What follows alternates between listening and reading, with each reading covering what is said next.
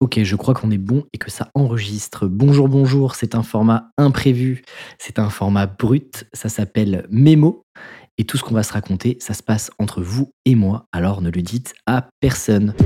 Pour celles et ceux qui ne me connaissent pas et qui me découvriraient avec ce premier épisode un petit peu euh, qui sort de nulle part, euh, je m'appelle Alexis Michela, je suis le fondateur de Tribu 1D. Tribu 1D, je le qualifie comme un écosystème de contenu qui accompagne les indépendants, slash consultants, prestataires de services à développer leur activité, notamment sur la partie euh, business et non pas sur la partie métier, mais tout ce qui touche à leur offre, leur positionnement, euh, la vente, la négociation, leur gestion de projet, le marketing, l'organisation, bref, tout ce, euh, tout ce qui n'implique pas la partie métier.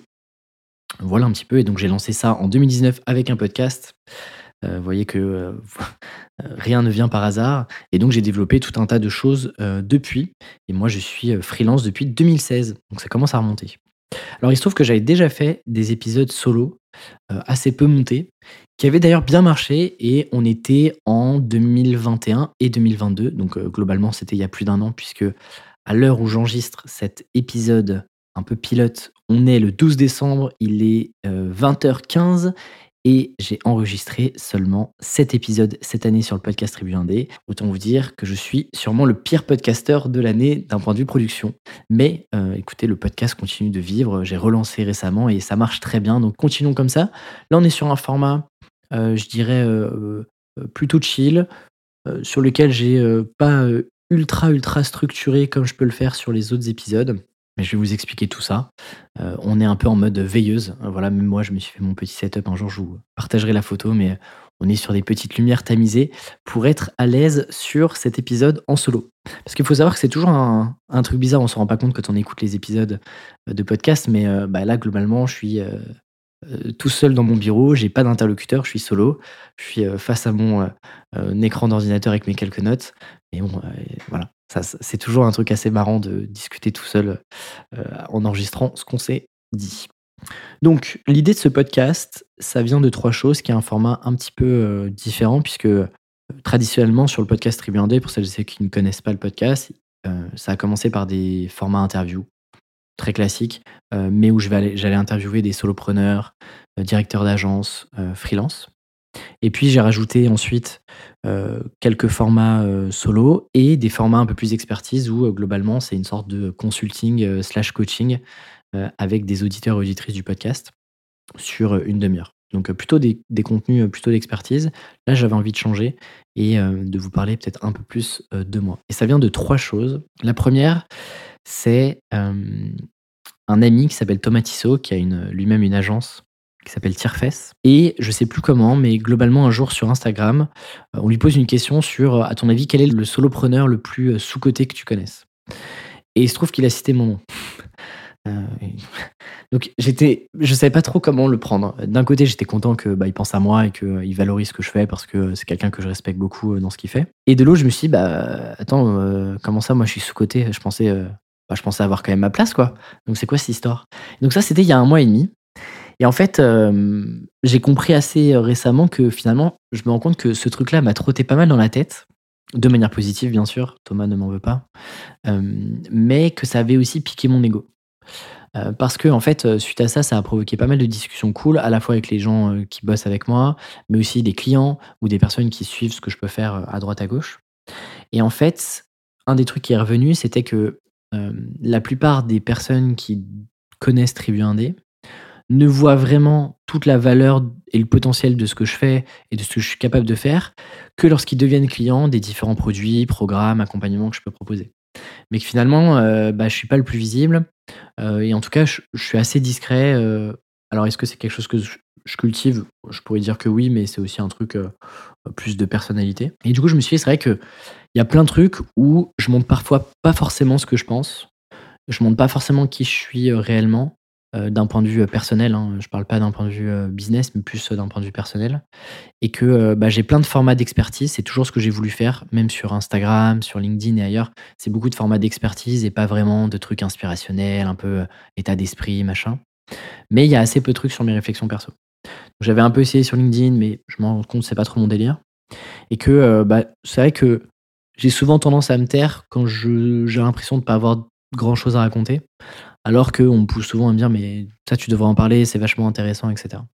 Donc, du coup, je me dis que ce podcast-là, euh, ce nouveau format, peut être un bon exercice pour moi, pour me pousser aussi à partager d'autres choses que des euh, sujets euh, purement business et parler un peu plus de moi, ma quête et mon aventure en tant que bah, solopreneur et chef d'entreprise. Donc ça, c'était la, première raison. Ce côté sous-côté qui a piqué mon ego et, que j'ai envie de, tacler. Je voulais aussi un format plus cool et intimiste. Et, et, en fait, sur le podcast, le truc, c'est que plus je développe Tribune plus il y a de projets, plus il y a de tâches à faire, et que c'est pas toujours simple de dégager du temps pour avoir des invités. Là où en fait ce format-là, je me rends compte que je peux l'enregistrer quand je veux. Euh, là, euh, j'aime bien enregistrer ça euh, en fin de journée, début de soirée. Et l'idée, c'est que ça soit aussi à terme, surtout sur 2024, que ce soit un complément aux autres épisodes. Donc ça ne remplacera pas, dans l'idée, les anciens, enfin les épisodes invités, euh, mais euh, que ça puisse être complémentaire à terme ou que ça puisse remplacer parfois quand on est euh, un petit peu en rush. Donc globalement, si ce genre d'épisode-là sort à la place d'un autre épisode, vous saurez que globalement, c'est un peu le rush. Et dernier truc, c'est aussi un format, ce format un peu solo où on discute entre vous et moi, eh bien, c'est un format que j'aime bien écouter ailleurs en fait presque plus que euh, maintenant des interviews. Parce que moi-même, je lis plein de trucs cool, euh, j'écoute aussi plein de trucs, mais j'ai pas trop d'endroits euh, où je peux partager tout ça. Et donc, il y a différents formats que j'aime bien, notamment, je pense, le dernier, ouais, je pense que c'est le dernier que j'ai découvert, c'est celui de Théo Lyon. Théo Lyon qui a fondé l'agence Kuda, qui est une, une agence à destination des e-commerçants, et qui a notamment un podcast qui s'appelle Road to 10 Million, qui est un gars qui m'inspire beaucoup euh, dans ses réflexions, même si on n'a pas euh, un business similaire et qu'on ne prend pas les mêmes trajectoires. Je trouve assez euh, brillant dans ses réflexions. Et, c'est un, peu le, un peu un format solo où il se permet aussi de divaguer. Il y avait aussi à l'époque, moi j'ai commencé notamment à écouter des podcasts avec Stan Leloup de Marketing Mania et Paul qui avait un podcast qui s'appelait Nomad Digital, donc aussi le même format, de potes qui se retrouvent et qui discutent de, sujets euh, plus ou moins business, philosophiques et autres. Il y a eu aussi Creative Class. Alors peut-être que vous connaissez peut-être un peu moins. Euh, ça a été créé parce que ça n'existe plus par euh, Moore, j'espère que je le dis bien, et Paul Jarvis. Paul Jarvis qui était une bonne inspiration et qui était euh, américo-canadien. Et donc pareil, format récurrent où ils se retrouvaient, ils pouvaient discuter alors là, c'était un peu plus terre à terre, un peu moins perso. Euh, et puis, euh, et puis il y avait aussi FarmSpot qui était là deux gars qui parlaient un peu plus de crypto, Web 3, d'idées business, etc. Donc pareil, je trouvais que c'était des formats sympas parce que on pouvait suivre. Euh, eh bien, il y avait une récurrence entre, enfin, il y avait un lien entre les différents épisodes et il y avait une belle récurrence. Ça faisait un peu journal de bord, parfois solo, parfois entre deux potes. Donc je trouvais ça intéressant. Et puis moi-même, je pense qu'il y en a assez peu qui connaissent le format parce qu'on a très très peu communiqué dessus. Mais j'avais un podcast avec mon ami Valentin Decker qui s'appelle Tuk Tuk, dans lequel on avait aussi ce format-là où on s'était euh, librement inspiré euh, d'autres euh, podcasts qui avaient le même format. Mais donc c'était un truc qu'on avait déjà testé et que j'aimais bien. Et donc je me suis dit pourquoi pas reprendre ça dans un premier temps, en tout cas en solo. Donc voilà, ça c'était les trucs que j'aimais bien dans ces podcasts-là. Le fait aussi d'avoir une réflexion un peu plus macro, euh, le fait que ça me permet moi aussi de me plonger un peu plus dans les créateurs et les entrepreneurs que j'écoutais pour mieux comprendre euh, bah, qui ils sont en tant qu'entrepreneurs, euh, leurs sources d'infos, etc., leurs points de réflexion. et le dernier truc, il y avait une sorte d'engagement public parce que bah, c'est l'occasion de partager un peu plus ce qui se passe au sein de Tribu Indé, les galères qu'il peut y avoir, les imprévus, etc. Chose que j'ai j'ai pas trouvé d'autre endroit pour le faire, donc je me suis dit le podcast est le format euh, historique. Euh, c'est là aussi où euh, bah, il y a beaucoup de personnes qui m'ont découvert et qui continuent de me suivre, donc je me dis voilà, c'est c'est un bon endroit un peu plus intimiste qu'ailleurs pour partager ce genre d'infos. moi, ce que j'aime bien dans ces formats-là, c'est le côté quand même structuré et cadré. On se refait pas, hein, c'est, je pense, une de mes marques de fabrique et, et je peux pas faire autrement. et il y a d'autres trucs que j'aimerais bien faire, donc par exemple vous partagez quelques notes de ma semaine. Euh, il se trouve que moi, je note plein de trucs tout le temps. Euh, donc j'ai des notes, j'ai euh, des post-it parfois quand je suis à mon bureau. Mais en gros, j'ai plein plein de notes. donc là, j'ai encore des notes qui datent de 2016-2017 dans mon téléphone. Et donc je me dis, parfois, il y aurait peut-être un concept d'aller piocher des notes au hasard, les lire et, et, voir ce que je pense de ça. je pense qu'il y a des trucs très très drôles à aller chercher. Donc, donc j'aimerais bien vous partager quelques notes, des trucs qui sortent un peu de la partie freelancing. Et puis de vous faire un petit format update de ma propre aventure, parce qu'il y a des formats invités qui mettent en avant des invités. Il y a des formats consulting slash hotline qui mettent en avant mon expertise d'un point de vue euh, euh, consultant. et le fait d'accompagner des, indépendants à développer leur business. mais là, avec ce format un peu mémo, bah, ça, vous permettra aussi de vous rendre compte des sujets sur lesquels je travaille. Donc, donc voilà. Typiquement là, à la date à laquelle on enregistre, enfin j'enregistre cet épisode-là, je suis en plein lancement des candidatures pour la promotion 5 du bootcamp. Euh, je vais euh, réexpliquer rapidement ce que c'est. Mais, euh, mais voilà, au moins ça vous permet de voir un petit peu où j'en suis. L'idée c'est de garder aussi un format un peu plus court que d'habitude. C'est le premier épisode, donc je fais une bonne intro pour vous expliquer un peu d'où vient ce, format-là. Mais l'idée c'est de, de garder un format un peu plus court aussi, un peu plus note, comme si c'était une très longue note vocale, mais un peu sur ce format-là. voilà, et le dernier truc que je me suis noté là-dessus, c'est que j'aimerais bien avoir sur ce format-là, que ce format-là en tout cas, soit le format le plus interactif que je puisse avoir sur le podcast Tribu 1D. En gros, je vous explique le truc, c'est que bizarrement, plus Tribu 1D, euh, l'audience, etc. se développe, moins les retours sont proportionnels aux écoutes que je peux avoir. En gros, je, je m'explique. Bien évidemment, aujourd'hui, j'ai plus de retours sur le podcast, les épisodes, mes contenus, etc., qu'au tout début quand j'ai démarré. Mais proportionnellement, si on fait le ratio par exemple nombre d'écoutes et nombre de retours, eh bien j'en ai beaucoup moins que lorsque j'ai commencé. Et je trouve ça dommage parce que moi, ça m'aide toujours à fond euh, de provoquer ces interactions, ces feedbacks, etc. pour développer d'autres choses. Ça me donne des idées, le fait de discuter avec certains d'entre vous. Donc, j'ai vraiment envie d'en faire un format interactif où, pour le coup, vous avez vraiment un rôle à jouer d'un épisode à l'autre. Puisque je suis tout seul, puisqu'on peut avoir une continuité entre les épisodes, un peu à la manière d'une série, je me dis qu'il y a moyen de faire des trucs. J'ai pas pas encore euh, de choses très très concrètes à vous partager, mais en tout cas, sachez que c'est une, une, des ambitions que j'ai euh, sur les euh, sur les prochaines semaines de travailler sur ce sujet de l'interaction. Donc voilà. Comment est-ce que je fais pour avoir plus de feedback, euh, que ça soit le plus interactif euh, Est-ce que euh, vous me partagez des insights ou vous me lancez des défis, des challenges, des sujets sur lesquels je peux parler? Je sais pas. En tout cas, si vous avez des idées, si vous avez envie de vous impliquer d'une manière ou d'une autre sur ce format un peu solo, bah, envoyez-moi un petit message. Alors, je sais que sur Spotify maintenant, je crois qu'il y a une fonctionnalité où vous pouvez poser des questions ou autres, donc ça peut être l'occasion de me partager deux trois feedbacks. Mais sinon, enfin je sais que c'est pas toujours simple. Ça se trouve, vous écoutez le podcast euh, sous la douche, en train de courir, en train de marcher, peu importe. Mais, euh, mais si, si, vous pouvez, à, la fin de l'épisode, euh, m'envoyer un petit message sur Instagram, sur LinkedIn ou ailleurs, pour me donner vos idées ou juste me dire ce que vous avez pensé de l'épisode, bah franchement, c'est très très cool. Et, et, moi, ça me permet d'ajuster pour la suite. Donc, j'imagine trois parties sur ce, sur ce format-là. une, partie un peu, ce que moi j'appelle plan de 90 jours, en gros, c'est les actus, les sujets sur lesquels je bosse. Le mémo de la semaine, un peu la réflexion de la semaine que j'ai envie de vous partager. Et puis dans mes notes, c'est euh, globalement ce que j'ai lu, bien aimé euh, récemment. Voilà un petit peu le programme, j'espère que ça vous plaît.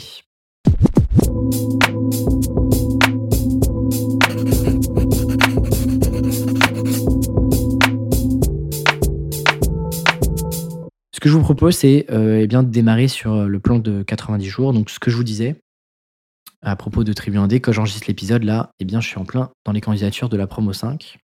Euh, du bootcamp. Le bootcamp, c'est le programme un peu phare que j'ai lancé il y a un peu plus de deux ans et demi maintenant, euh, qui est un format un peu bootcamp, c'est-à-dire, alors euh, pour celles et ceux qui ne sont pas à l'aise, c'est un format live pendant 12 semaines en petit comité, donc c'est une promotion de 20 à 30 personnes maximum par promotion, des consultants qui veulent développer toute la partie business et donc on, on, démarre sur la vision, on passe ensuite sur l'offre et positionnement, on attaque la partie vente jusqu'à l'organisation, le marketing, etc.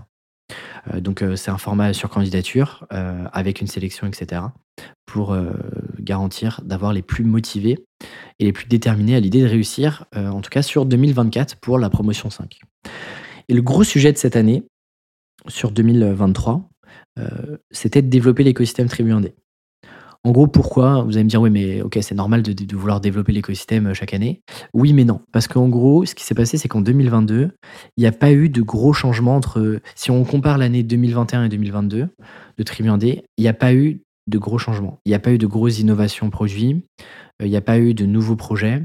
Euh, c'était plus une année un peu de run où l'idée, ça a été de répliquer, de structurer, de processer ce qui avait été testé et fait en 2021, notamment le bootcamp, notamment euh, certains euh, formats sur le podcast, certains événements, certains partenariats, etc. Donc le truc, c'est que je sentais que fin 2022, quand j'ai préparé l'année 2023, je me suis dit, OK, il va falloir avancer et pas rester juste en mode confort parce que, parce que ça peut être dangereux. Et donc, c'était l'idée de développer l'écosystème. et donc là, on est bientôt en fin d'année. Hein, dans moins de 15 jours, ça sera terminé. Il y a eu des réussites. Il y a eu des échecs. Voilà, c'est bien de le dire aussi. Euh, mais je vous garde ça, je vous garde un peu les échecs, etc. Euh, pour le bilan que je vous enregistrerai semaine prochaine et qui sortira entre Noël et le jour de l'an, ou en tout cas en tout début d'année, euh, où je vais faire un petit bilan et je vais revenir sur toute l'année. Donc ça vous permettra aussi potentiellement de faire le vôtre là-dessus. Et donc, globalement, pour le développement de l'écosystème, une fois qu'on s'est dit ça, moi, j'aime bien raisonner sur trois gros mini-écosystèmes au sein de Tribu 1D. Donc, il y a toute la partie acquisition. Donc, c'est notamment tous les contenus gratuits qui existent aujourd'hui pour développer l'audience de Tribu 1D. Ensuite, on a la partie que moi j'appelle engagement conversion. Les plus marketeux euh, appelleraient ça euh, nurturing. Euh, voilà, moi j'appelle ça engagement conversion. Qui sont notamment tous les sujets liés à l'emailing. parce que c'est à la fois là que je continue de développer la, relation, que je montre les sujets d'expertise, mais c'est grâce à ça aussi que je vends euh, les produits. Aujourd'hui, je fais pas de publicité. Euh, c'est que du bouche-oreille et surtout de la vente euh, par email. Et puis ensuite, on a la troisième partie, le troisième écosystème qui est l'écosystème produit. Et donc l'idée, c'était de développer l'écosystème d'un point de vue acquisition, d'un point de vue engagement conversion et d'un point de vue produit. Donc par exemple, côté produit, si je démarre par la fin, les trucs cool qui se sont passés, c'est le réacteur. Donc il y a un nouveau programme que j'ai lancé dont je vous, reparlerai sur le bilan. Mais globalement, euh, c'est presque 150 nouveaux clients qu'on a accueillis euh, chez Tribu 1D. Euh, ça a demandé de structurer une équipe de manière un peu plus rapide que ce qui, avait été prévu. Donc là, on commence à avoir une belle petite équipe, un peu la garde rapprochée Tribu 1D maintenant. Donc ça, c'est cool, tout en gardant un business minimaliste, mais je vous raconterai tout ça. et puis, côté produit aussi, on a testé d'avoir une meilleure expérience alumni, c'est-à-dire une fois que bah, tu finis le bootcamp, qu'est-ce qui se passe globalement? Pour qu'on continue de développer la communauté, de l'animer, de créer des relations, des opportunités entre, entre, les, participants, etc. Voilà, on a testé plein de choses, pareil, je vous en reparlerai. Mais ça, ça m'a occupé depuis septembre, globalement, les trois derniers mois. C'est sur ça que j'ai bossé sur la partie produit. côté acquisition, bah, on a eu des nouveaux formats de podcast, on a eu des nouveaux formats sur les contenus gratuits aussi, qui ont bien marché, notamment les fiches freelance. Je sais qu'il y en a pas mal qui ont découvert le podcast et d'ailleurs ce que je fais grâce à ces fiches freelance-là, que ce soit sur LinkedIn ou Instagram. Et puis des contenus un peu analyse de prospection qui ont vraiment cartonné, qui ramènent du contenu plus expert, notamment sur LinkedIn. Voilà, et côté engagement conversion, le gros chantier de cette année, ça a été de passer une partie de la newsletter en evergreen. Je reviendrai là-dessus sur euh, qu'est-ce que ça veut dire, mais l'idée c'est euh, d'avoir une base automatisée, euh, une base de contenu quali et intemporel. Voilà. Il y a eu aussi des nouveaux process, je pourrais vous en parler. Il y a eu aussi des ratés, il y a des trucs que j'ai pas malheureusement pu faire, faute de temps. Et d'ailleurs, ça m'amène sur le gros point noir de l'année et qui sera un truc qu'il va falloir tacler le plus vite possible en 2024. C'est le truc, c'est qu'aujourd'hui, moi, je suis le goulot d'étranglement de toute la boîte. Pourquoi? Parce que j'incarne la boîte, donc ça a plein d'avantages, mais ça a aussi plein de défauts. Euh, et en fait, le truc, c'est que de plus en plus, bah, c'est moi qui bloque sur les sujets en interne. C'est-à-dire que les contenus, euh, je les crée moi-même. Le podcast, il n'y a que moi qui interviens. sur les contenus de formation également aujourd'hui. Et donc, en fait, je bloque sur tous les sujets en interne. Et donc, bah, que ce soit chef de projet, customer care, assistante, monteur podcast, vidéo, etc. Bah, à chaque fois, ils ont besoin de moi. Et donc, en fait, il y a pas mal de choses où bah, je peux pas être sur tous les fronts tout le temps. Et donc, ça crée, ça rajoute un peu de friction sur la, notre capacité à sortir des trucs vite et bien. Donc voilà, ça, ça va être un des enjeux 2024, mais je vous en reparlerai dans, les, dans le futur de, de Tribu 1D sur le prochain épisode. Voilà un petit peu ce que je pouvais vous dire sur cette première partie.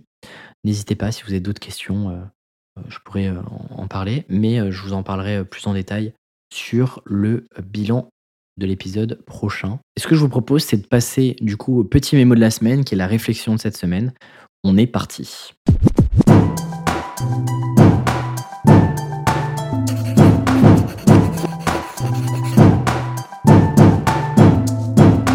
Sur le sujet, un peu euh, la réflexion de, ce premier épisode, je me suis dit que ça pouvait être cool de vous partager une conférence que j'ai donnée euh, et qui était réservée euh, qu'à une petite partie des personnes qui étaient là. Alors que, bah pour le coup, je pense que la conf était cool parce que le format était sympa. Je vous explique ça. En gros, le contexte, c'était j'étais invité au Free Up Festival pour donner un certain nombre de conférences.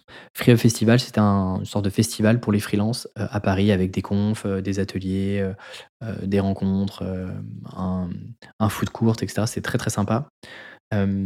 c'était au Grand Contrôle à Paris pour celles et ceux qui connaissent un petit peu. Et donc, dans ce contexte-là, il y avait ce qu'ils appellent la Freelance Night, qui est un dérivé de la Founders Night. Ça fait beaucoup d'anglicisme, mais en gros, c'est un peu l'idée de faire des TED Talks version entrepreneur, où tu pitches ton projet, etc., et euh, avec une dimension inspirationnelle. Truc que j'ai vraiment pas l'habitude de faire. Moi, je suis pas trop dans l'inspi, dans le dev perso, ce genre de choses. Moi, je suis plutôt quelqu'un d'assez pragmatique, euh, parfois peut-être un peu trop structuré. Euh, et du coup, c'était un bon exercice sur lequel bah, je me suis bien fait kiffer à, réfléchir à, un pitch, une présentation. Et donc, ce que je, me suis dit, c'est, bah, j'avais eu l'impression de dire pas trop de bêtises. J'ai eu des bons retours sur le talk. Donc, why not pour en parler, quoi. Donc, ce que je vous propose, bon, vous n'avez pas trop le choix, puisque dans tous les cas, j'ai déjà enregistré l'épisode au moment où vous l'écoutez. Mais euh, c'est de reprendre mon script, parce que je m'étais fait un petit script, vu que c'est sur 10-15 euh, minutes en mode TED Talk. Et je vais essayer de vous le lire, slash le commenter en même temps, de vous le dérouler, parce que je pense qu'il y, y, a des bonnes réflexions à avoir. En gros, j'ai commencé la presse euh, enfin le talk, par euh, revenir un peu sur mon passé. Parce que, euh, en gros, il y a 7 ans, donc là on est en 2023, il y a 7 ans, 2016, eh bien, si on s'était rencontrés, il y avait de fortes chances qu'on se soit retrouvés à la défense ensemble. Parce que j'avais mon petit costume, ma petite cravate, ma petite sacoche, quelques kilos en plus, à tel point que j'avais du mal à fermer mon pantalon de costume quand je rentrais de déjeuner. C'était terrible. On avait 40 euros pour manger tous les midis. Et donc, euh, bah, j'étais stagiaire, c'était fou pour moi d'avoir euh, d'avoir autant d'argent euh, pour manger. Et donc, bah, clairement, je, tapais le 38, 39 à chaque fois. Et donc, forcément, bah, quand on fait ça un an, eh bien, ça se ressent dans ses vêtements. Voilà, j'étais consultant entre deux années d'études. J'ai bossé chez EY à la Tour First, qui était un peu un de mes objectifs de vie de bosser dans la plus haute tour de la défense. ça vous montre le niveau d'objectif que j'avais, mais j'étais étudiant. Et puis ensuite, j'ai bossé pour Wavestone, qui est un autre cabinet, un gros cabinet de conseil, plutôt, euh, plutôt IT. Euh, ce qui est fou, c'était qu'il y a 7 ans, et qu'en fait, euh, c'est à la fois loin, parce qu'il s'est passé plein de trucs entre temps, mais en même temps, 7 ans à l'échelle d'une vie pro, c'est quand même pas grand chose. Quoi. Et donc, je continuais un peu sur, sur cette réflexion-là. Je suis revenu il y a 5 ans, 5 ans au chapitre, je termine mes études, je rentre dans le rang euh, en étant euh, bah, dans une boîte, et notamment euh, cette plateforme de freelance. Et c'était un joyeux chaos. parce que en vrai, je kiffais ce que je faisais, mais je sentais que le truc allait pas forcément. Je sentais que j'étais pas trop à ma place. Est-ce que c'était un sujet de salariat ou est-ce que c'était juste un sujet de boîte? Avec le recul, je pense que c'était peut-être surtout un sujet de boîte. Mais en gros, j'étais hyper frustré. J'avais l'impression d'être dirigé par des gens qui en, qui en, savaient moins que moi sur le job, qui pensaient pas forcément comme moi ce qui était vrai, je pense, mais aussi avec le recul, en réalité. Depuis 5 ans, j'ai quand même pris pas mal de recul sur la manière de faire du business. Je pense que j'étais aussi un petit con qui pensait avoir tout compris au business. Quoi. Soyons honnêtes là-dessus. Et donc 2019, bah, j'ouvre le nouveau chapitre, celui qui va un peu transformer ma vie, notamment avec ce podcast. C'est assez fou. Et de me dire que je reviens sur quelque chose d'un peu plus spontané, c'est chouette.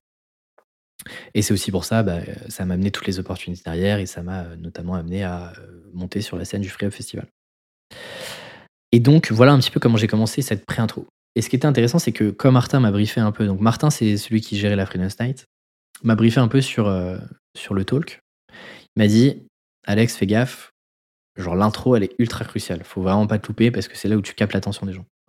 Et donc, moi, je me suis demandé, mais ok, euh, par quoi je vais commencer?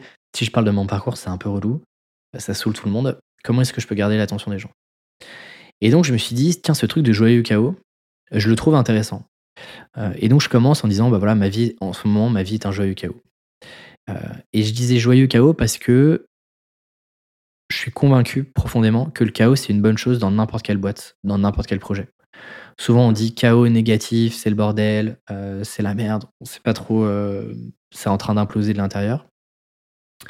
Au contraire, moi, je me dis que ça montre que l'entreprise, elle avance, que vous évoluez, que vous vous structurez, que vous faites face à des nouveaux enjeux que vous n'aviez pas avant, bref, que la boîte n'est pas immobile. Et je trouve que c'est aussi dans ces, dans, ces périodes-là que le marché vous teste. De manière inconsciente, bien évidemment. Les gens se disent pas, OK, on va le pousser à bout, on sent que c'est tendu chez lui. Mais juste d'un point de vue inconscient, j'ai l'impression que le marché nous teste pour savoir si on est capable d'aller au niveau supérieur. Et donc, bah, moi, je parlais de Joyeux Caillou parce que forcément, on venait d'accueillir 150 clients chez Tribu 1D. Je préparais le lancement du bootcamp. on relançait le podcast. Et en fait, bah, c'est, un business qui est, que je veux très, très minimaliste, sans pour autant avoir peu d'ambition. Donc, du coup, c'était pour ça que je disais Joyeux Chaos. voilà, voilà un petit peu comment j'avais démarré. et puis, j'expliquais un peu ce que je faisais. Donc j'aimais bien euh, résumer un peu mon job en, trois verbes consommer, créer, enseigner. En gros, je lis, j'écoute et je regarde euh, beaucoup de trucs sur le monde du business et des solopreneurs. Donc là, je consomme. Je crée du coup des contenus derrière à destination des freelances euh, bah, pour les aider à devenir de meilleurs entrepreneurs. C'est la partie créer. Puis la partie enseignement avec tout ce que j'ai appris, expérimenté en freelance et puis avec tous celles et ceux que j'ai côtoyés. voilà. Et donc, ce que je disais, c'est que à Saint-Joël-Caillot, et donc, je commençais un peu à, pas avoir les idées toujours claires sur les décisions à prendre. Euh, j'ai l'impression de courir après le temps, d'avoir des to-do de fou, etc. Et donc, je me suis dit, OK, il faut que je change ça. Et donc, euh, euh, je me suis dit, il faut que je mette en place des nouvelles habitudes pour avoir des soupapes de décompression. Dont une qui m'a permis justement d'introduire ce talk-là et de trouver les idées sur cette idée de joyeux chaos, etc. Et donc chaque soir, je le fais encore aujourd'hui, et, euh, du coup, bah, juste après avoir enregistré cet épisode de podcast, je vais me faire ma petite marche de 30 minutes. Donc généralement à Rennes à 22h, bah, il n'y a pas grand monde dans les rues. Donc ça fait un peu euh, routine de vieux, de vieille personne, mais moi j'aime beaucoup. Et du coup, j'en profite souvent soit pour réfléchir à des trucs, soit pour écrire. Donc j'ai toujours ma note de téléphone. Et parfois j'écoute un podcast. Et donc un soir, la petite marche classique de 30 minutes que je devais faire, eh bien, m'en a pris une heure et demie. J'ai passé une heure et demie, il faisait froid, mais j'ai écouté un excellent podcast sur le podcast Génération Do It Yourself avec Thierry Marx. Thierry Marx, si vous ne connaissez pas, c'est un chef étoilé qui, euh, qui a été jury de Masterclass ou Top Chef, je sais plus, euh, je confonds toujours les deux, et qui est aussi, euh, pour le coup, que j'ai découvert d'un point de vue business et qui est assez exceptionnel par ses réflexions. Et donc, c'était la première idée que j'ai voulu leur faire passer aux personnes qui étaient présentes, c'était d'être OK de naviguer entre l'ordre et le désordre pardon, avec ce joyeux chaos. Et donc en fait, l'une des premières phrases que Thierry Marx dit dans ce podcast-là, euh, il commence à partager un peu sa vision de la vie. Et il dit une phrase que je trouve très très juste. Il dit La vie est une ligne droite entre l'ordre et le désordre. Et donc le chaos, que j'assimile quand même au désordre, bah, ça fait partie de la vie. C'est pas quelque chose de négatif et que je pense qu'il faut l'accepter et en faire une force pour avancer, euh, versus se dire ah, euh, tout va mal, je sais pas comment faire, etc. J'y arriverai jamais, machin, etc. Ça, je trouve que c'est vraiment une attitude de, de, perdant et ça ne mène à aucun belle aventure entrepreneuriale selon moi. D'ailleurs, autre conviction, je pense que le chaos ne disparaîtra jamais vraiment si et seulement si vous avez l'ambition de faire des choses dans votre vie qui repousseront à la fois vos propres limites personnelles, euh, parce que vous n'êtes jamais 100% prêt à ce qui va arriver demain. Et euh, sur votre marché, si vous avez l'ambition de réinventer une manière de faire ou autre, forcément vous allez croiser du chaos. Donc voilà, la vie est une ligne droite entre l'ordre et le désordre. C'était une phrase que j'ai inscrite pendant un sacré bout de temps, qui est bien gardée précieusement dans mes notes. Et en parlant de choses qui disparaîtront pas, eh bien ça m'amène à la deuxième réflexion que je leur ai partagée sur concentrez-vous sur ce qui n'est pas tendance, c'est-à-dire suivre la contre-tendance. Donc c'est intéressant parce que souvent on se demande toujours qu'est-ce qui va changer dans 10 ans. Le truc c'est que la plupart des gens ils en savent pas grand-chose, soyons honnêtes. Moi parfois on me dit à quoi va ressembler le marché des freelances dans 10 ans? Oui, je fais un peu de prospective, mais la réalité c'est que j'en sais pas grand-chose. Quoi. Et donc j'ai proposé une autre alternative qui vient pas de moi, qui vient de euh, notre ami euh, ou pas, euh, Jeff Bezos. Et je la trouve vachement intéressante pour garder le cap et le focus sur le business. bon, Jeff Bezos, fondateur d'Amazon, ok. Euh, je sais aussi, oui, c'est pas forcément l'entreprise modèle qu'on imagine pour notre futur d'un point de vue social et écologique. Mais la réalité, c'est que moi, je pense que ce serait dommage de ne pas s'intéresser un minimum à ces gens-là, à ces Jeff Bezos, à ces Mark Zuckerberg, à ces Elon Musk. On passe plus de temps et d'énergie à les critiquer, alors qu'en vrai, bah, c'est quand même pas des, euh, quand même pas des petits joueurs sur, euh, sur la partie entrepreneuriale, et donc ils ont forcément des trucs à nous, à nous, à nous apporter. Et donc Jeff Bezos, lui, se pose plutôt la question inverse, qui est qu'est-ce qui changera pas dans 10 ans?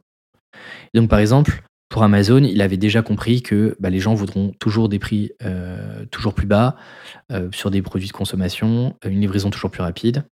Et clairement, personne demain ne dira Amazon, s'il te plaît, est-ce que tu peux me livrer euh, moins rapidement, euh, mettre 4 jours euh, et, et, faire payer mes produits, enfin, et acheter des produits trois fois plus cher. Donc, bien évidemment, à grande échelle, ça marche. Mais je trouvais ça intéressant de se poser la question pour son propre business et ses clients. Qu'est-ce qui ne changera pas pour nos clients d'un point de vue prestation, d'un point de vue euh, problématiques et challenges dont sur lesquels ils vont faire face dans 10 ans?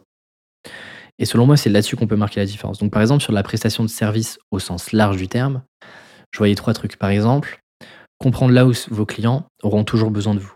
Et ça, en fait, ça doit être votre focus d'exécution pour les 10 prochaines années. Tout le reste, toutes les tendances et tout, ce sont juste des outils pour vous permettre d'aller plus vite sur ces piliers-là. Mais votre focus, c'est comprendre précisément là où vos clients auront toujours besoin de vous même demain. Deuxième truc, c'est de se dire, bah, les gens, tout le monde, moi le premier, j'ai envie d'avoir l'impression d'avoir fait une bonne affaire quand j'achète une prestation. Mais c'est pareil avec n'importe quel produit, euh, n'importe quelle euh, expérience.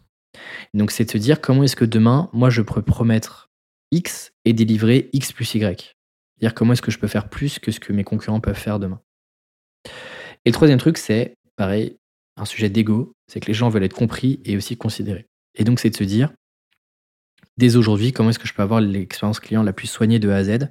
Que votre client vous paye 100 ou 1000 ou 10 000, comment est-ce que vous pouvez dérouler tapis rouge à chaque fois sans que ça vous coûte euh, beaucoup en termes de temps et d'argent, mais que les personnes se disent, cette expérience-là, je l'ai plus jamais vécue ailleurs. C'est par exemple ce qui se passe dans le bootcamp. Je ne vais pas rentrer dans les détails, mais c'est trop intéressant de voir des gens qui sont passés dans le bootcamp, qui ont suivi d'autres formations euh, métiers euh, ou autres, euh, par exemple des, formations podcast que moi j'adresse pas, qui me disent à chaque fois c'est fou comme on se rend compte de la qualité du bootcamp quand on a vu ce qui a été fait ailleurs. Il n'y a, pas d'expérience, il n'y a pas de vie, il n'y a pas de communauté, il n'y a aucune réflexion pédagogique. Donc c'est vraiment ce truc-là où les gens veulent être juste compris et considérés. Et donc comment vous êtes capable de leur offrir une expérience client Bien sûr, à ça, vous pouvez ajouter toutes les spécificités liées à votre métier et donc forcément, bah, c'est pas des questions auxquelles vous pouvez répondre là dans les cinq prochaines minutes. Mais du coup, c'est des réflexions qui sont intéressantes à avoir en, en, fond de tâche. Et forcément, bah, ça nécessitera un jour ou l'autre d'élever votre niveau de qualité en interne et pour vos clients. Et donc ça m'a amené à mon troisième point que ai partagé, qui est on ne se souvient jamais des gens moyens. Et je prends l'exemple des compétitions sportives. Personne ne se souvient des sportifs qui sont en milieu de tableau. La réalité, c'est qu'on se souvient des premiers, deuxième, troisième, quatrième et encore, si vous êtes vraiment un score fan. Euh, mais en fait, les gens du milieu de tableau, on s'en fout, quoi. Et donc, votre job en tant qu'entrepreneur, solopreneur, freelance, c'est de devenir si intéressant que personne ne pourra plus vous ignorer. Et ça, selon moi, ça demande trois choses. La première, c'est de repousser les limites de ce que vous pensez être capable de faire. Le deuxième point, c'est d'élever votre niveau d'exigence pour produire et délivrer une qualité irréprochable. Et le troisième point, eh c'est d'un point de vue un peu plus marketing, c'est de partager votre vision, votre travail, vos, apprentissages avec régularité, pour qu'un jour les gens se disent, ça fait cinq ans qu'ils nous parlent de ça, on a décidé de lui faire confiance maintenant. Et ça, c'est assez fort sur ce dernier point d'ailleurs, c'est que le temps jouera toujours en votre faveur. En gros, la plupart de vos concurrents, ils vont abandonner en cours de route. Typiquement le podcast. Il y a eu quelques podcasts un peu freelance euh, qui se sont lancés. La plupart, ils ont abandonné euh, avant moi. Et donc, en fait, ça, ça me crée un avantage compétitif parce que euh, vos concurrents évangélisent le marché au même titre que vous, sauf que eux vont abandonner avant vous. Et donc, par exemple, moi, sur chacun de mes projets, j'essaie d'appliquer les trois principes dont je vous ai parlé tout à l'heure repousser mes limites, élever mon niveau d'exigence et partager tout ce que j'apprends. Donc, par exemple, si je prends l'exemple du livre que j'ai écrit en 2020 et qui est sorti en 2021, bah, en gros, quand j'ai écrit ce livre-là, je ne pensais pas être capable d'y arriver.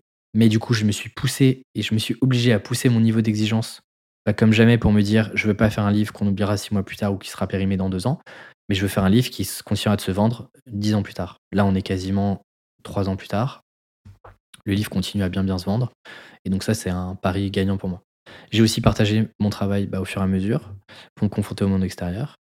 Et, euh, voilà. Et en fait, euh, ça reprend les, trois points que, je donnais juste avant. Et aujourd'hui, ce qui est fou, c'est que personne n'a vraiment détrôné ce bouquin sur le freelancing alors que plusieurs sont sortis en même temps. Et finalement, bah, plus le temps passe, plus je crée un actif qui est difficile à détrôner. C'est le numéro un, il fait le plus de ventes, il a le plus de reviews, il est de plus en plus partagé et il continue de se vendre. Donc en fait, quelqu'un qui arrive en voulant écrire un livre sur le freelancing, bah, c'est double peine pour lui, quoi. Euh, ou pour elle d'ailleurs. Donc voilà. mais pour donner le meilleur de vous-même élever votre niveau d'exigence et devenir et arrêter d'être quelqu'un de moyen, eh bien il faut apprendre aussi à être égoïste. Et donc c'était mon dernier point. Et donc là l'idée c'est de dire bah quand on est seul à son compte ou avec une équipe très réduite, bah en fait votre temps c'est ce que vous avez de plus précieux, euh, bien plus que sur d'autres business où vous êtes capable de staffer facilement des gens. Je pense à des agences, je pense à des startups, je pense à des PME et autres.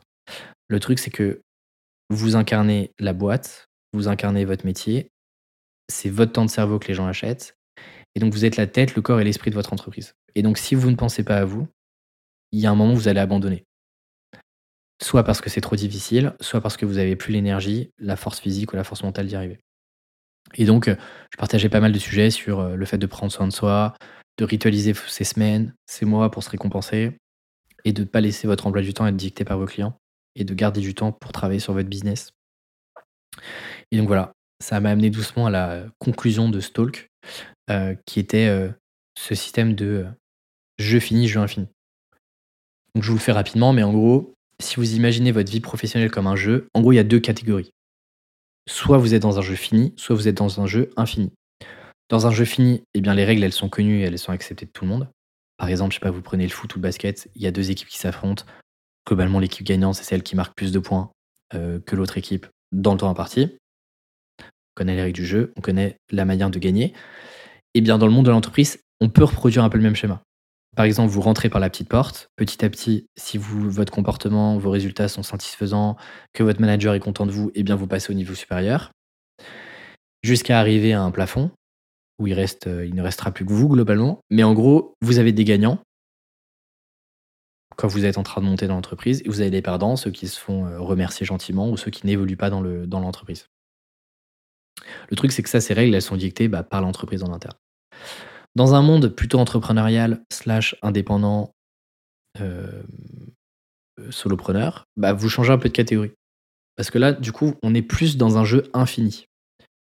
Parce que le but, c'est plus de monter les échelons, parce qu'il n'y a pas vraiment d'échelons euh, à monter, mais c'est de rester le plus longtemps possible dans le jeu. Parce que votre job et votre envie, c'est de continuer à jouer. Parce qu'il n'y a pas de gagnant, en fait. Il n'y a pas un seul grand gagnant qui va détrôner tout le monde.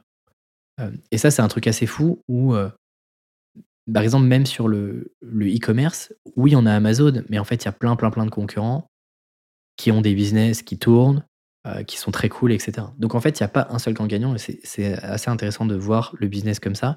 Et donc d'un coup, en fait, vous voyez même vos concurrents comme des alliés et des partenaires potentiels plus que comme des concurrents.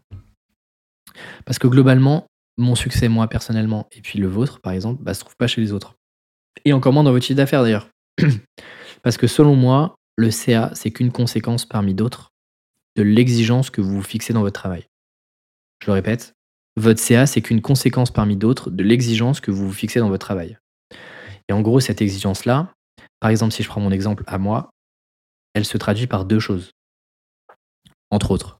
Mais la première, c'est est-ce que je réussis chaque année à changer la vie des freelances qui me font suffisamment confiance pour les accompagner euh, de manière payante dans leur aventure et donc, si c'est le cas, bah oui, je me rends de plus en plus crédible et incontournable pour mes futurs clients, et donc mon CA augmentera en conséquence. Mais ce n'est que la conséquence de l'exigence que je mets dans mon travail. Et le deuxième point, le deuxième indicateur, il est, euh, il est plus personnel et égoïste, mais tout aussi important selon moi, c'est à titre personnel, est-ce que je me couche chaque soir en ayant le sentiment profond d'avoir fait un pas de plus dans mon aventure personnelle, d'un point de vue euh, entreprise, entrepreneurial, pour me rapprocher d'un sommet que je sais est bien infini. voilà, ça fait partie euh, des deux points et c'est comme ça que j'avais euh, conclu ce talk. Donc en gros, les, trois, les quatre, ouais, les quatre grosses réflexions, leçons que j'ai partagées, c'est comment naviguer entre l'ordre et, le désordre, suivre la contre-tendance, on ne se souvient pas des gens moyens, c'est ok d'être parfois égoïste et infinite, jeu infini, je finis. Donc en fait, il y avait cinq euh, gros sujet. Voilà, si vous, allez, vous avez envie que je développe un des points un peu plus euh, en, détail, n'hésitez pas à m'envoyer un petit message encore une fois, ça me fait toujours très très plaisir et surtout en fait ça m'aide à créer des contenus qui vous intéressent, même si euh, cet épisode-là je le fais aussi pour moi, bah, c'est quand même cool de me dire qu'il y a des gens qui, qui trouvent de la valeur. Ça fait 40 minutes, c'est terrible.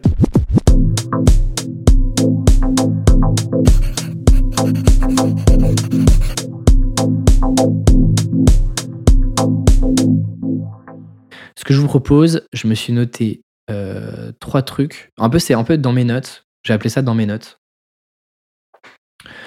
Hem, je sais pas trop, hem, je sais pas trop le format que ça prendra, mais ce que je me suis dit, c'est, soit je chope une note au hasard sur mon Evernote ou dans mes notes et heu et je vous je vous partage la réflexion. Donc heu, attention parce qu'il y a des trucs qui datent de 2016 2017, donc ça pourrait être intéressant de revenir dessus.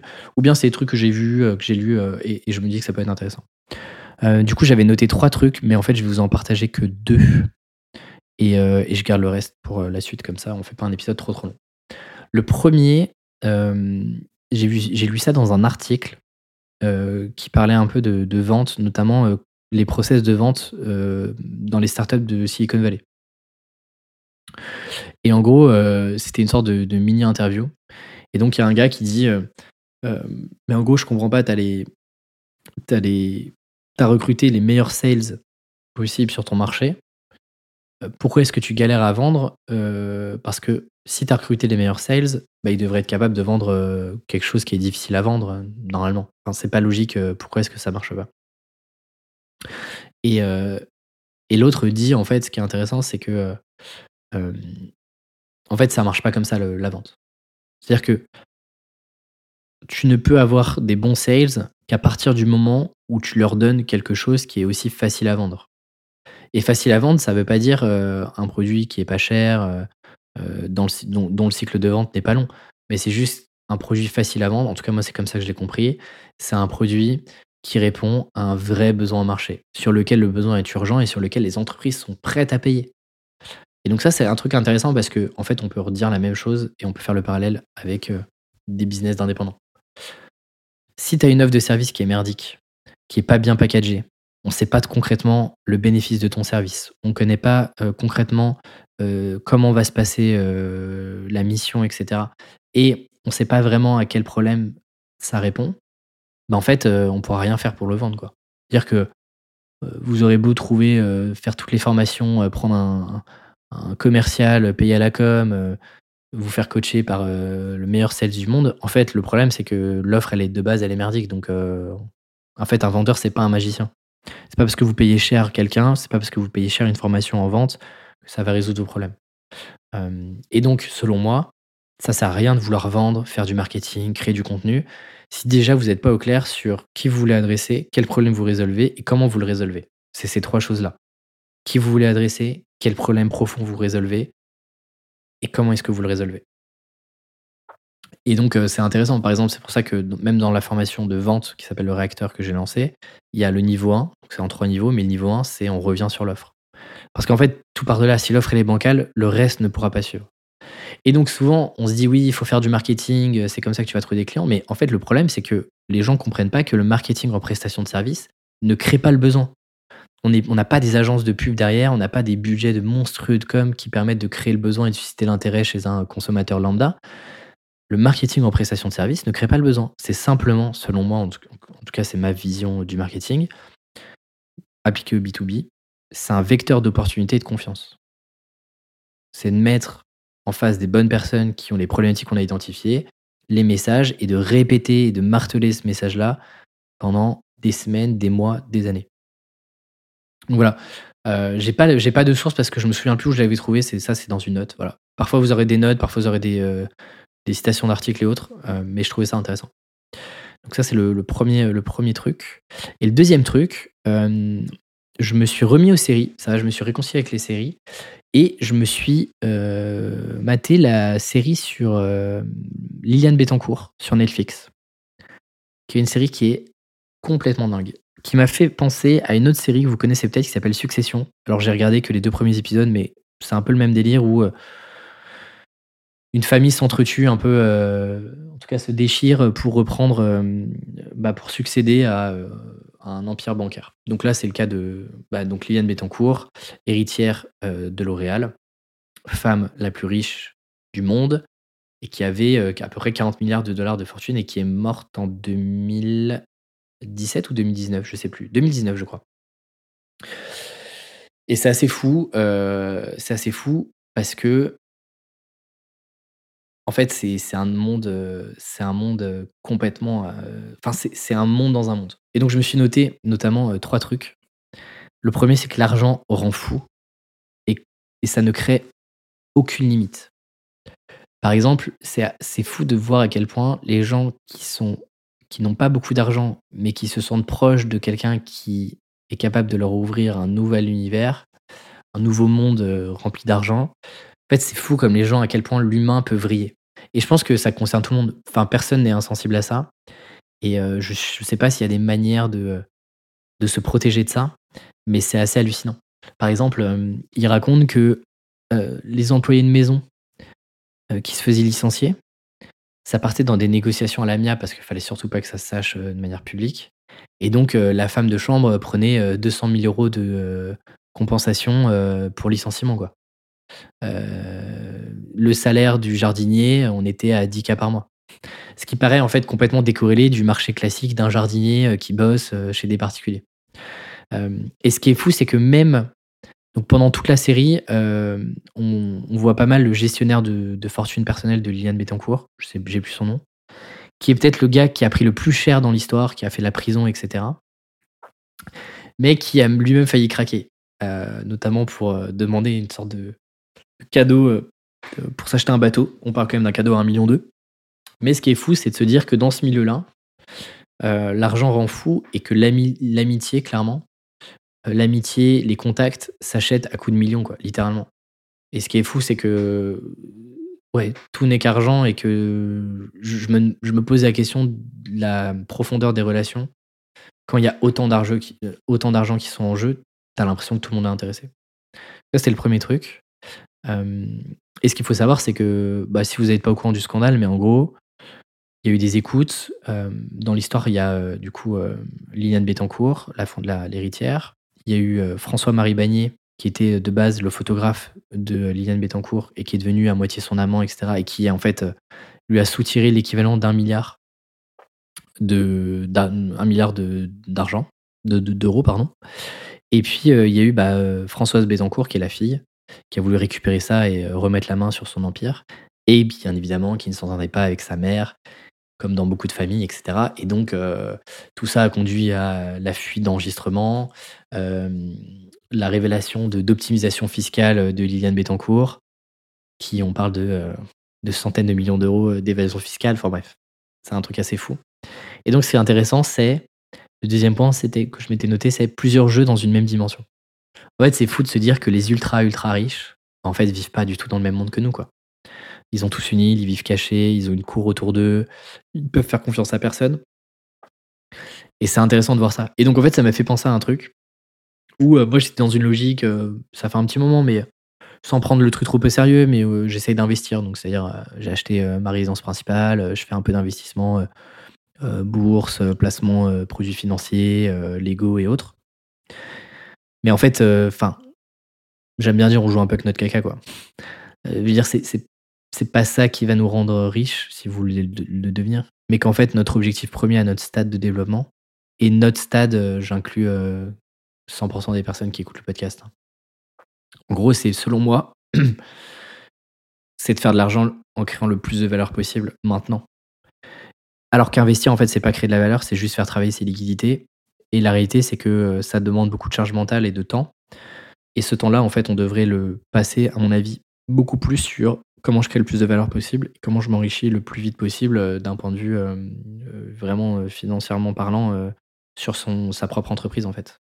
Parce qu'on le voit, des, business comme le Real, c'est pas des gens qui ont investi, c'est juste des gens qui ont construit un énorme empire d'un vrai business qui existe et qui ne dépend pas d'un marché boursier ou autre. Bref, ce qui est fou, c'est que. Et c'est qu'à un moment où vous êtes vraiment riche, et que vous avez suffisamment d'argent que vous pouvez vous dire, OK, comment je fais ma stratégie d'investissement, etc., où je peux m'enrichir toujours plus. Euh, mais c'est assez fou, quoi. Euh, voilà, ça c'était le deuxième point. Et le dernier point, c'était, je me suis noté, les gens oublient le passé si vous vous comportez bien. Et je trouve ça intéressant parce qu'il y a plein de trucs que en fait j'avais pas en tête sur L'Oréal. Par exemple, L'Oréal, du coup, ça a été fondé par Eugène Schuller. Je sais pas si ça se prononce comme ça. Mais en gros, c'est une boîte qui a été créée euh, juste avant le juste avant euh, euh, guerre mondiale et donc en fait je savais pas mais c'était un antisémite qui a beaucoup beaucoup collaboré pour les Allemands et qui a notamment financé sorte de groupe antisémite qui s'appelait La Cagoule en France.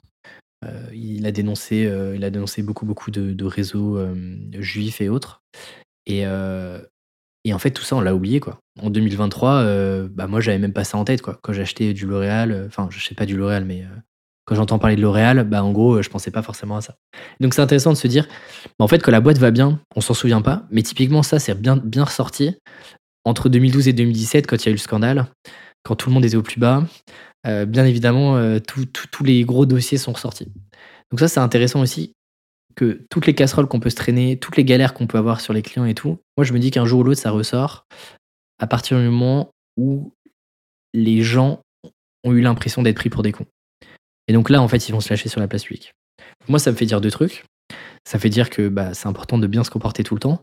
Et c'est important d'être assez OK et à l'aise avec les choix qu'on fait maintenant pour se dire est-ce que dans 5 ans, ce choix-là, cette collab-là, je vais la regretter ou pas?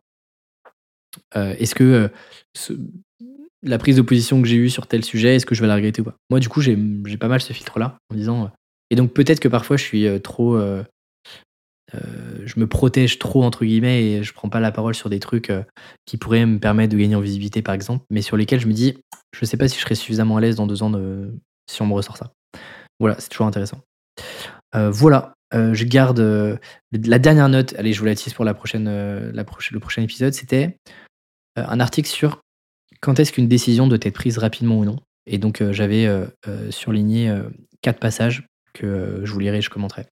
Je vous garde ça pour le prochain épisode, si prochain épisode il y a. Voilà, j'ai pas de conclusion. Euh, l'épisode a duré bien plus longtemps que prévu, mais, c'est le premier. N'hésitez pas à me faire des retours sur cet épisode, n'hésitez pas à me dire ce que vous en avez pensé. Si c'est une idée qui vous plaît, si vous préférez qu'on garde juste les formats euh, initiaux et qu'on s'embête pas avec euh, ce format-là. Voilà, très très chaud vraiment d'avoir vos retours. N'hésitez pas, encore une fois, à noter aussi le podcast sur Apple Podcast et Spotify je vais préparer des petits incentives. Donc si jamais vous notez le podcast, notamment sur Spotify ou euh, Apple Podcast, envoyez-moi un screen par email sur euh, LinkedIn ou sur WhatsApp ou sur Instagram. Envoyez-moi un screen de votre note. Je vous garde dans une euh, liste et je vais organiser des petits incentives, des petits cadeaux challenge pour celles et ceux qui auront partagé et noté le podcast. Voilà. Je vais m'arrêter là. Je vous souhaite une belle soirée, une bonne journée au moment où vous écoutez cet épisode-là. J'espère que ça vous a plu. En tout cas, moi, j'ai pris beaucoup de plaisir à l'enregistrer. J'avais mes petites notes, petit côté intimiste, euh, tranquillement. Euh, il est 20h32. Euh, je file vaquer à mes occupations. Je vous souhaite une belle continuation et je vous dis à très vite pour un prochain épisode. Ciao